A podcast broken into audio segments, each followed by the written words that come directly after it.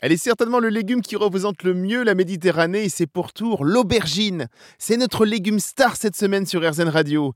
Présente dans les cuisines du sud de la France dans la ratatouille ou la bohémienne, présente en Italie dans la melanzane et parmigiana, présente en Grèce dans la moussaka et dans bien d'autres pays, contrairement à la tomate du Nouveau Monde, c'est bien de l'ancien monde dont elle est originaire.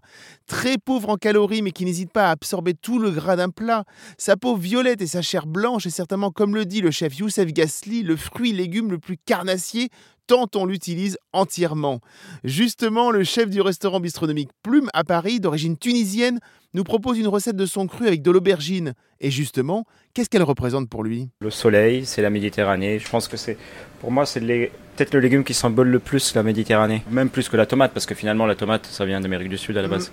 C'est Pour, pour moi, l'aubergine, c'est le symbole de la Méditerranée, en été du moins. On la connaît effectivement l'aubergine, mais vous, vous avez une recette un peu particulière. Racontez-nous un petit peu ce que l'on va faire. Alors, Ah, ce qu'on va faire, en plus là, il fait beau, si vous avez des barbecues et tout, ce qui est sympa, on va faire une méchoua. Une méchoua, c'est une salade de légumes grillés, en fait, tout simplement.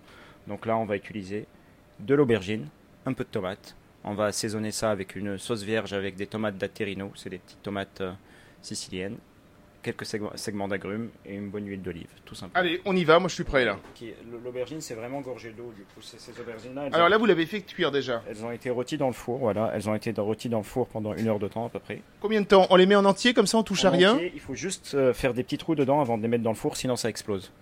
Ouais, d'accord. Donc voilà.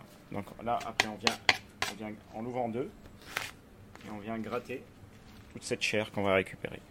Euh, pour ce qui est de la peau, euh, selon les goûts, on peut la garder la peau, l'enlever et tout. Ici, on va un peu, un peu enlever, euh, mais pas la totalité. Après, ce ce qui est sympa, c'est que quand quand vous la faites au barbecue, euh, la peau elle a tendance à griller, et à se cendrer un peu, Mm. et ça, ça va donner un goût fumé à l'aubergine qui est, qui est euh, pas désagréable du tout. Moi, ce que je conseille, c'est de commencer au four, comme ça, ça va bien cuire de l'intérieur, Mm.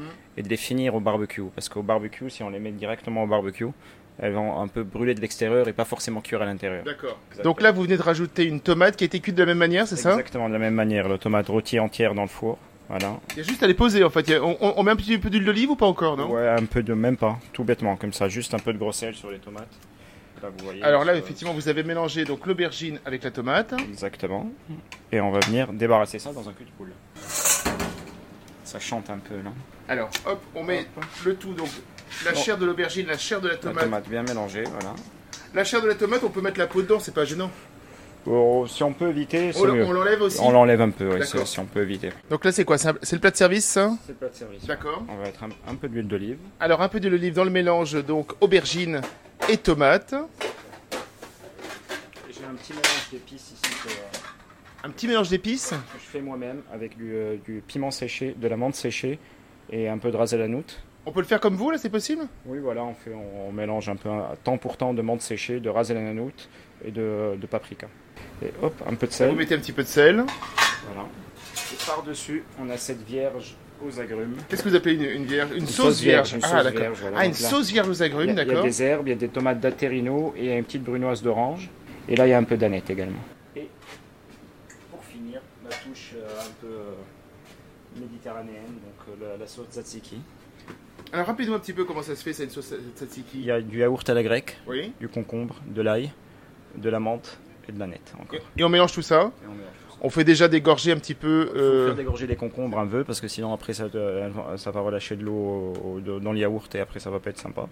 On sert avec quoi donc ça, On a dit quoi de... Du pain grillé, Ouais, des pitas grillées ouais. autour d'un barbecue comme j'ai dit tout à l'heure, des viandes grillées ou un poisson grillé et ça il y a là, il y a plus qu'à il y a plus qu'à déguster. Eh ben, il y a là alors. Merci beaucoup, Youssef Youssef Gasly. Dans quelques semaines, le chef Youssef Gasly ouvrira un deuxième restaurant, toujours à Paris, d'une, qui le rapprochera de ses racines tunisiennes et forcément de l'aubergine.